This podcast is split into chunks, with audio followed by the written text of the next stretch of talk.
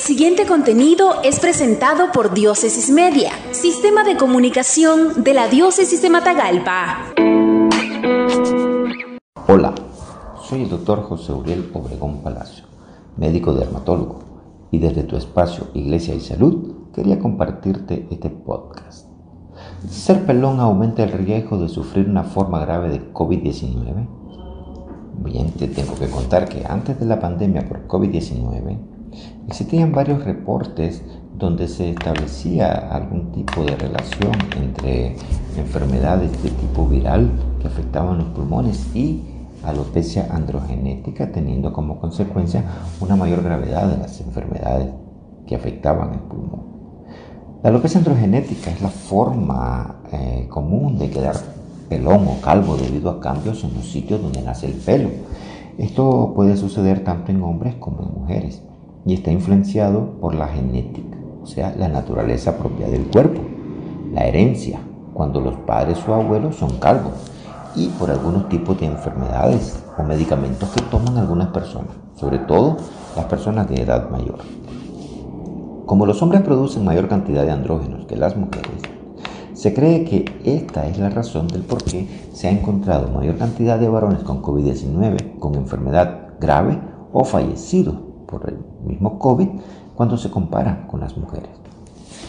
En los meses de mayor impacto de la pandemia, allá en los países como España, Italia y Estados Unidos, varios médicos comenzaron a señalar que aquellos pacientes con mayor pérdida de cabello o que tenían alopecia androgenética y que tenían COVID-19 presentaban una forma más grave de la enfermedad y que tenían mayor riesgo de muerte. A lo que llamaron o han llamado el signo de Gravin en honor al doctor Gravin. El doctor Frank Gravin se convirtió en el primer médico estadounidense que murió a consecuencia del COVID-19, pues este doctor era calvo, había sufrido cáncer de próstata y en su honor se ha llamado a esta posible relación entre la calvicie androgenética y el COVID-19. Ahora veamos por qué si uno sufre de alopecia androgenética, o calvicie, tenemos mayor riesgo de enfermar de una forma grave de COVID o morir por el mismo. Los andrógenos son las hormonas que producimos los hombres, también las mujeres, pero en menor cantidad. Aunque en menor cantidad que los hombres, las mujeres también lo producen y también pueden sufrir alopecia androgenética. Ahora, estas hormonas hacen que se produzcan una serie de estructuras en muchas células del cuerpo. Una de ellas es llamada serina 2 esta serina 2 es la que facilita la entrada del virus del COVID-19 a la célula del pulmón. Esto conlleva al desarrollo y progreso de la enfermedad.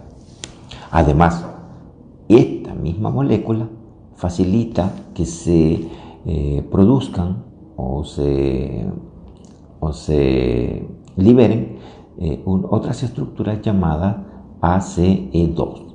Eh, este tipo de molécula eh, hace que el virus se pegue a la célula, a la superficie de la célula.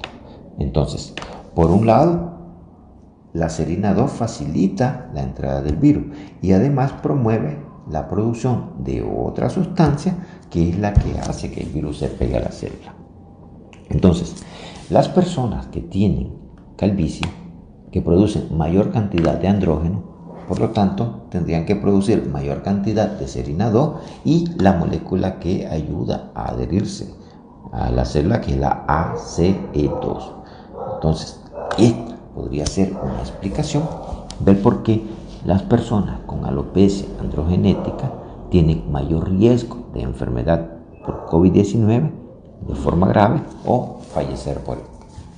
Otra observación también que debemos tomar en cuenta es que los niños y los preadolescentes no tienen formas graves de COVID. Y además en ellos no hay producción de andrógeno, todavía no ha comenzado su desarrollo. Y por lo tanto esta observación es válida para más o menos poder pensar que el hecho de tener mayor producción de andrógeno, como sucede en la alopecia androgenética, es un riesgo de padecer forma más grave de COVID-19 o de morir por él. Bien, espero te haya gustado y nos vemos hasta la próxima. Esto fue un contenido de Diócesis Media, sistema de comunicación de la Diócesis de Matagalpa.